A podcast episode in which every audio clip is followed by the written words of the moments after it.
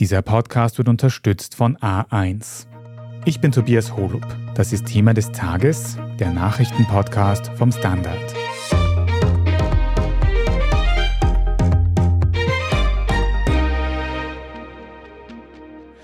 Die Klebeaktionen von KlimaaktivistInnen sorgen in Österreich weiter für Aufregung.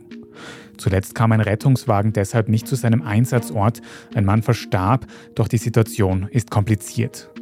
Gleichzeitig gibt es immer mehr körperliche Gewalt gegen Demonstrierende, eine rechtliche Grauzone. Wir besprechen heute im Detail, was bei den Protesten der letzten Tage passiert ist und was nicht. Wir erklären die Rechtslage rund um die Klebeaktionen und wir fragen nach, was sie für Österreichs Klimapolitik bedeuten. Elisa Tomaselli, es hat gestern am Mittwoch sehr viel Aufregung gegeben um einen Klimaprotest in Wien Favoriten und du hast dir das für die Standard Innenpolitik und Chronik genauer angeschaut. Was hat sich denn dort gestern abgespielt? Also alles begann eigentlich mit einer üblichen Klebeaktion der Aktivistinnen, also von der letzten Generation. Und das hat sich gestern auf den Verteilerkreis in Wien Favoriten konzentriert. Und das war eben das übliche Szenario. Der Verkehr hat sich gestaut. Und in diesem Stau steckte gestern aber auch ein Rettungsfahrzeug drinnen oder steckte fest. Ungefähr hat es geheißen 250 Meter vor der Blockade. Und dieses Rettungsfahrzeug war eigentlich auf dem Weg nach Schwächert, weil es für einen Notfall quasi gerufen wurde von einem Mann um die 70, der dort einen Herzstillstand erlitten hatte. Und die Sprecherin der Berufsrettung eben hat auch heute nochmal festgehalten, dass bereits, also etwa um die gleiche Zeit auch die Rettungskräfte aus Niederösterreich alarmiert worden sind, also um 8 Uhr ungefähr. Und die waren eben auch schon unterwegs zu diesem Mann. Und als die einen eben noch im Stau steckten, sind die anderen also quasi hingefahren, teilweise oder auch hingeflogen, weil es war auch ein Hubschrauber vor Ort.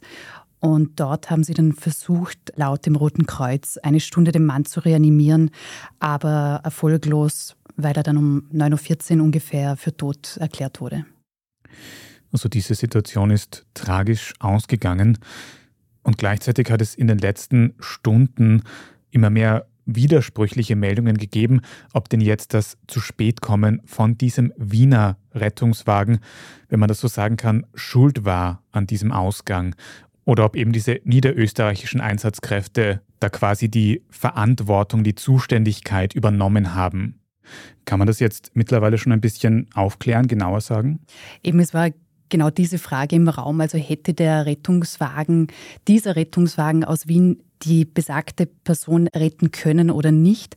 Und diese Frage lässt sich einfach nicht beurteilen und einschätzen. Also nicht einmal aus Sicht eben auch nicht der Berufsrettung, deren täglich Brot das ja ist. Denn um diese Frage zu beantworten, also es fehlen einfach auch die Informationen zum Gesundheitszustand des Mannes.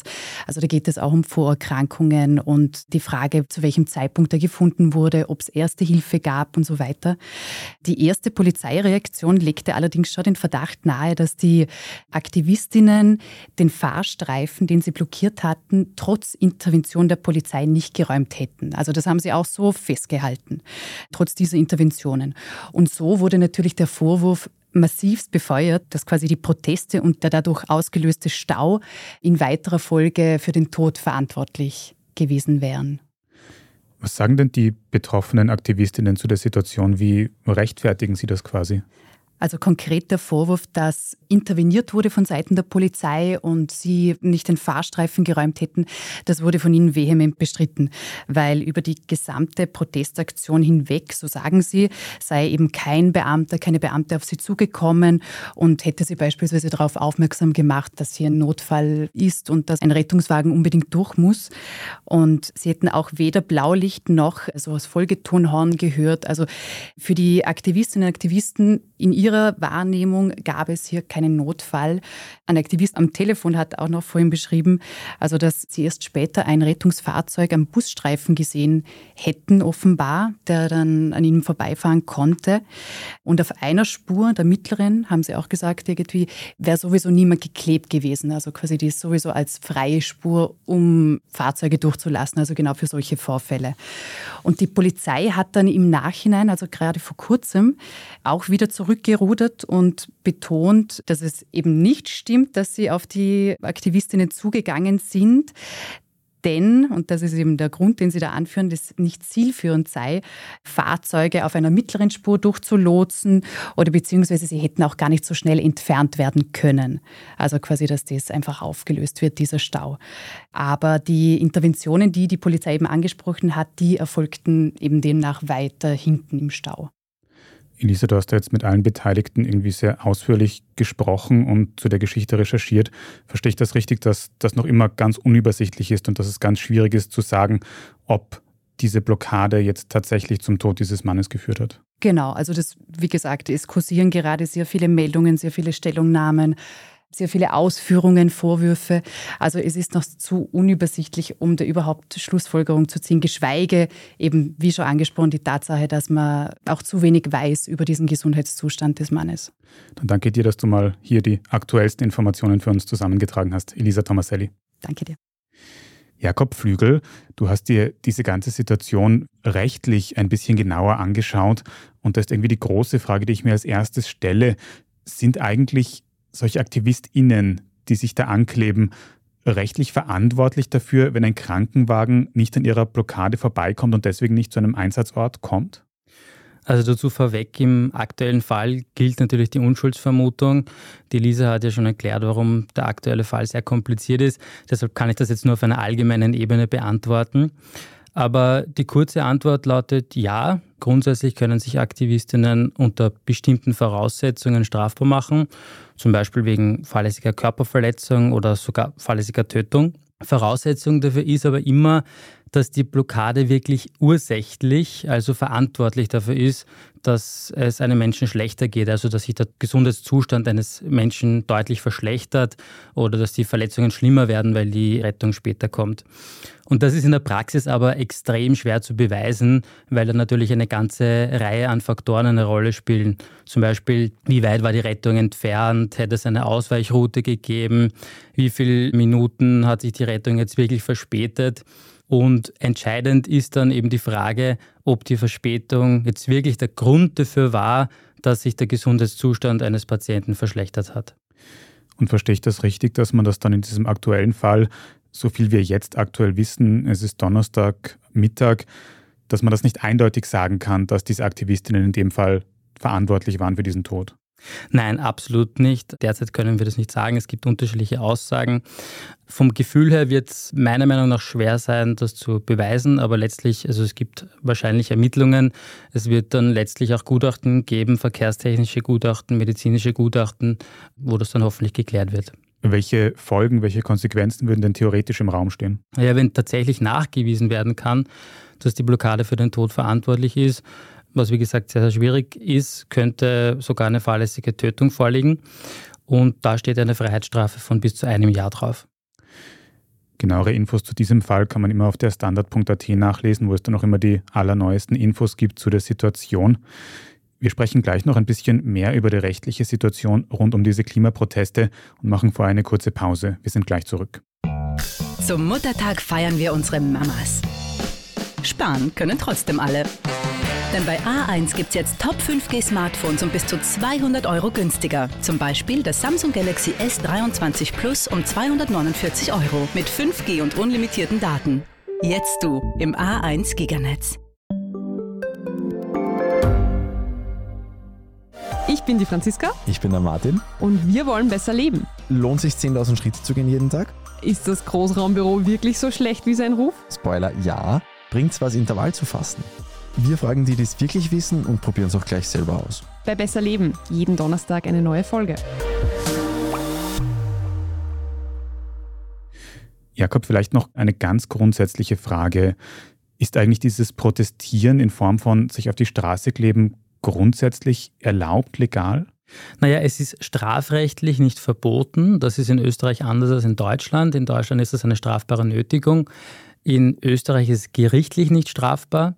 Allerdings gibt es sehr wohl Verwaltungsstrafen nach dem Versammlungsgesetz und auch nach der Straßenverkehrsordnung, weil sobald PolizistInnen eine Versammlung auflösen, müssen AktivistInnen den Platz räumen. Wenn sie das nicht tun, machen sie sich verwaltungsrechtlich strafbar. Und ich glaube aber da, wenn man die Geldstrafe nicht zahlen kann, könnte es auch so eine Art Ersatzfreiheitsstrafe geben, weiß ich das richtig? Genau, grundsätzlich werden Geldstrafen vergeben, das können ein paar hundert Euro sein pro Person. Und wenn die uneinbringlich ist, dann sind auch Ersatzfreiheitsstrafen, kurze Ersatzfreiheitsstrafen von ein paar Tagen möglich. Schauen wir uns mal die andere Seite an, nämlich die Situation, dass sich AutofahrerInnen vielleicht eben vor diesem Hintergrund, es kommt ein Krankenwagen angefahren, denken, sie wollen diese AktivistInnen vom Boden wegzehren, damit der Krankenwagen durchkommt. Mhm. Ist das eigentlich rechtlich erlaubt für die AutofahrerInnen? Ja, das ist eigentlich nur in absoluten Ausnahmesituationen denkbar. Also so wie du es jetzt beschrieben hast, dass da wirklich ein Krankenwagen schon hinter den AktivistInnen steht und klar ist, da muss jemand versorgt werden, dann wäre das natürlich denkbar, dass man da tatsächlich eingreift als Autofahrer, als Beteiligter und die AktivistInnen wegzerrt wie gesagt, unter sehr, sehr engen Voraussetzungen und auch nur dann erlaubt, wenn die Polizei noch nicht da ist. Wenn die Polizei da ist, ist das Aufgabe der Polizei. Also grundsätzlich darf und soll die Polizei sich um solche Angelegenheiten kümmern. Natürlich, ja, ja. Das ist natürlich die Zuständigkeit der Polizeibeamtinnen. Aber damit wir das jetzt auch noch klarstellen, in letzter Zeit gibt es auch immer mehr Meldungen darüber, dass zum Beispiel AutofahrerInnen oder PassantInnen auch ohne einen medizinischen Notfall im Hintergrund Gewalt anwenden gegen AktivistInnen. Man hört zum Beispiel, dass Menschen mit ihrem privaten Auto einfach ganz nah an AktivistInnen vorbeifahren, diese teilweise berühren mhm. oder eben sie wegzerren oder schlagen wollen. Das ist schlichtweg Körperverletzung, oder? Ja, absolut. Das kommt natürlich auch wieder auf den konkreten Fall an. Wir kennen Videos von AutofahrerInnen, die Leute entweder selbst wegzerren oder auf sie zufahren und dann kurz davor noch abbremsen. Das kann grundsätzlich schon mal eine strafbare Nötigung sein. Und wenn Aktivistinnen verletzt werden, weil die zum Beispiel vom Boden weggerissen werden und sich dadurch irgendwie an der Haut aufschürfen, kann das auch eine Körperverletzung sein, eine strafbare. Und dafür kann es dann auch Freiheitsstrafen geben? Ja, also bei einer leichten Körperverletzung, einer Abschürfung zum Beispiel, bis zu einem Jahr. Es ist rechtlich alles sehr kompliziert um diese Klebeaktionen herum. Wir können festhalten, es gibt handfeste rechtliche Konsequenzen, die im Raum stehen. Es wird auch ermittelt, aber wirklich festzumachen, wer für die Folgen so eines verursachten Staus wirklich rechtlich verantwortlich ist, ist ganz schwierig. Danke dir, Jakob Flügel, dass du da ein bisschen Klarheit in dieses rechtliche Chaos gebracht hast. Danke, sehr gern. Mit den Folgen, mit den Konsequenzen dieser Situation hast auch du, Walter Müller, dich für den Standard genauer auseinandergesetzt. Jetzt war das eine sehr unübersichtliche, aber auf jeden Fall eine heikle und im Endeffekt tragische Situation. Würdest du sagen, dass die KlimaaktivistInnen mit ihren Klebeprotesten dadurch mittlerweile zu weit gegangen sind? Das ist an sich eine sehr schwierige Frage, eigentlich eine sehr grundsätzliche Frage, die fast auch sozusagen philosophische Dimensionen hat. Denn es geht ja grundsätzlich darum, was ist ein legitimer Protest und was ist ein illegitimer Protest. Und in diesem Fall würde ich sagen, dass die Grenze wirklich dort liegt, dass eben so weit protestiert werden kann und darf, dass kein Menschenleben gefährdet werden darf. Jetzt sagen ja viele KritikerInnen, dass man stattdessen friedlich für das Klima protestieren kann, wie es ja auch lange bei den Fridays for Future zum Beispiel passiert ist. Was sagst du dazu als Alternative? Naja, Sitzen ist ja an sich, denke ich mal, schon durchaus ein friedlicher Protest. Aber natürlich stellt sich die Frage nach der Form auch des Protestes. Klimaaktivisten und Aktivistinnen, die argumentieren ja auch immer, dass sie immer wieder auch für Fridays for Future und zwar zu Tausenden auf die Straße gegangen sind und das hat eigentlich keine klaren Konsequenzen oder auch nur ein Umdenken in der Politik bewirkt. Und jetzt zu sagen, sie sitzen wir zu viert auf der Straße und plötzlich gibt es eben eine enorme öffentliche Aufmerksamkeit. Es gibt sehr viele, die meinen, dass die Inhalte des Protestes schon okay sind, aber eben die Form dieses Protestes eher nicht. Aber sie sagen auch nicht dazu, welche sozusagen wirklich geeignet sind, welche Protestformen geeignet werden. Podiumsdiskussionen, ich weiß nicht. Ich meine, aus Sicht der Klimaaktivisten ist es sicher die momentan der aufsehenerregendste Protest. Also vorausgesetzt natürlich, dass sichergestellt ist, dass kein Menschenleben gefährdet werden darf. Du hast es schon ein bisschen angesprochen, dass ja im Mittelpunkt, zumindest aus Sicht der Aktivistinnen, eigentlich ihre Inhalte stehen, dass quasi gegen den Klimawandel etwas unternommen wird. Wie stehen wir denn da in Österreich da? Unternimmt die österreichische Politik aktuell genug gegen den Klimawandel, so viel, dass quasi diese Proteste nicht mehr nötig wären? Also wenn man davon ausgeht, ob jetzt die Politik, ob die Regierung diese protestierende junge Generation ernst nimmt, dann muss man schon sagen, eindeutig nein. Sie machen eigentlich keinerlei Anstalten, die Bedenken dieser jungen Protestierenden ernst zu nehmen, ihre Furcht vor der Zukunft ernst zu nehmen. Und sie sind ja nicht einmal bereit, mit ihnen darüber zu reden. Ich meine, die Jugendstaatssekretärin Claudia Plackholm verlangt zwar ernsthafte Gespräche, aber nur über die, wie sie sagt, massive Strafverschärfungen. Und das klingt nicht unbedingt nach einer politischen Dialogbereitschaft. Gelöst wird die Klimakrise dadurch auf jeden Fall nicht, also wird da noch viel Arbeit nötig sein. Über die genauen Protestformen wird in den nächsten Wochen wahrscheinlich noch ganz viel diskutiert werden. Aber danke auch dir, Walter Müller, dass du das für uns heute noch ein bisschen eingeordnet hast. Gerne, danke. Wir machen jetzt dann gleich weiter mit unserer Meldungsübersicht und sprechen über die aktuelle Kritik an dem Antiteuerungspaket der Regierung. Wenn Sie, liebe Zuhörerinnen und Zuhörer, in der Zwischenzeit aber schon die journalistische Arbeit, die wir hier beim Standard machen, unterstützen möchten, dann geht das zum Beispiel, indem Sie ein Zeitungsabo abschließen, ein Abo für die Standard-Website oder auch, wenn Sie Thema des Tages über Apple Podcasts hören, dann kann man dort einige Euro für ein Premium-Abo zahlen, uns in Zukunft ohne Werbung hören und sehr unterstützen. Also vielen Dank dafür. Jetzt aber dranbleiben, wir sind gleich wieder da. Zum Muttertag feiern wir unsere Mamas. Sparen können trotzdem alle. Denn bei A1 gibt es jetzt Top 5G Smartphones um bis zu 200 Euro günstiger. Zum Beispiel das Samsung Galaxy S23 Plus um 249 Euro mit 5G und unlimitierten Daten. Jetzt du im A1 Giganetz. Ich bin Doris Prisching. Und ich bin Michael Steingruber. Und gemeinsam sind wir Serienreif. Das ist der Standard-Podcast über die spannende Welt der Serien. Genau, bei uns erfahren Sie faszinierende Details über House of the Dragon und die Ringe der Macht. Und restlos alles über satanische Spiele in Stranger Things. Wir widmen uns Seriengrößen von Obi-Wan Kenobi bis zu RuPaul. Und zerlegen die neueste Marvel-Serie. Wenn nötig. Serienreif, euer Streaming-Podcast, jeden zweiten Donnerstag eine neue Folge.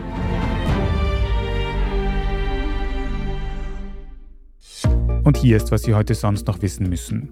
Erstens, nach der Präsentation des neuen Antiteuerungspakets der österreichischen Regierung gab es vermehrt Kritik an den Plänen von ÖVP-Kanzler Karl Nehammer. Kernpunkt ist ein Aufstocken der Übergewinnsteuer für Energieunternehmen. Dadurch soll es theoretisch zu niedrigeren Energiepreisen für die Endkundinnen kommen. Wann genau sich das in welchem Ausmaß auswirken wird, das konnte Nehammer bei ersten Medienauftritten aber noch nicht konkret sagen. Kritisiert wird außerdem, dass die Maßnahmen kurzfristig nicht gegen akut hohe Energienachzahlungen oder auch gegen hohe Lebensmittelpreise helfen können, mit denen ja aktuell viele Menschen mit mittlerem und niedrigem Einkommen konfrontiert sind. Laut dem Bundeskanzler soll die Situation weiter beobachtet werden und gegebenenfalls könnten auch wieder neue Maßnahmen angekündigt werden.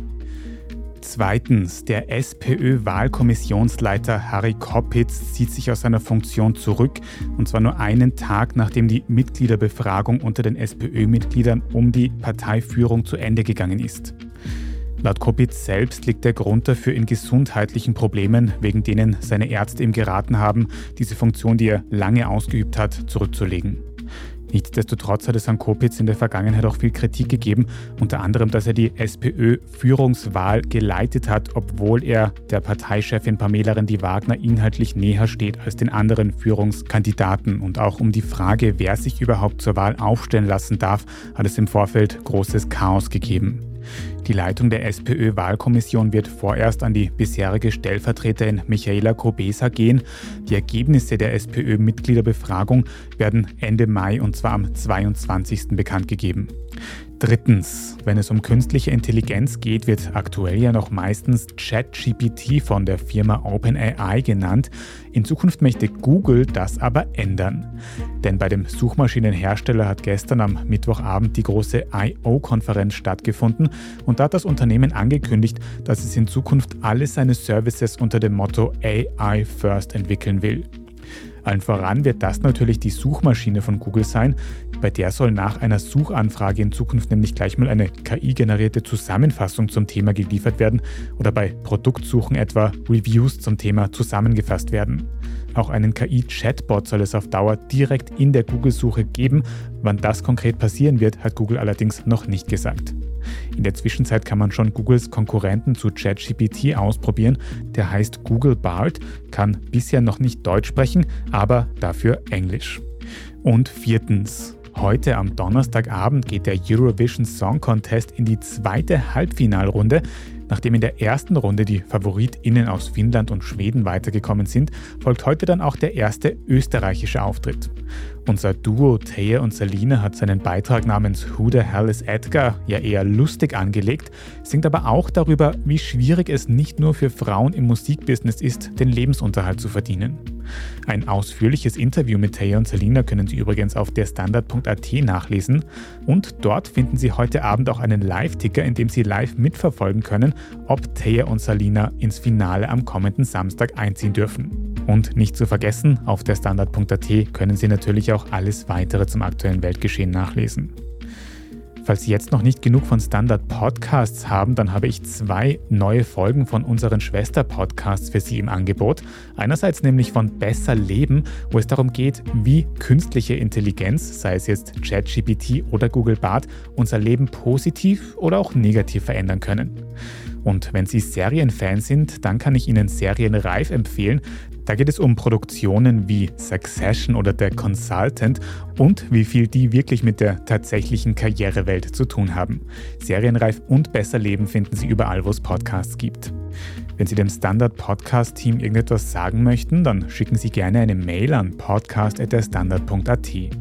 Und wenn Ihnen diese Folge von Thema des Tages gefallen hat, dann abonnieren Sie uns am besten gleich auf Ihrer liebsten Podcast-Plattform, dann verpassen Sie auch keine weitere Folge mehr. Gerne auch einen netten Kommentar oder eine gute Bewertung dort lassen, dann können uns in Zukunft noch mehr Menschen finden. Vielen Dank dafür. Ich bin Tobias Holub. Danke auch fürs Zuhören und bis zum nächsten Mal.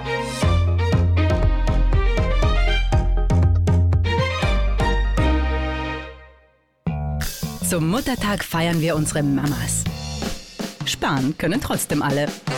Denn bei A1 gibt's jetzt Top 5G Smartphones um bis zu 200 Euro günstiger. Zum Beispiel das Samsung Galaxy S23 Plus um 249 Euro mit 5G und unlimitierten Daten.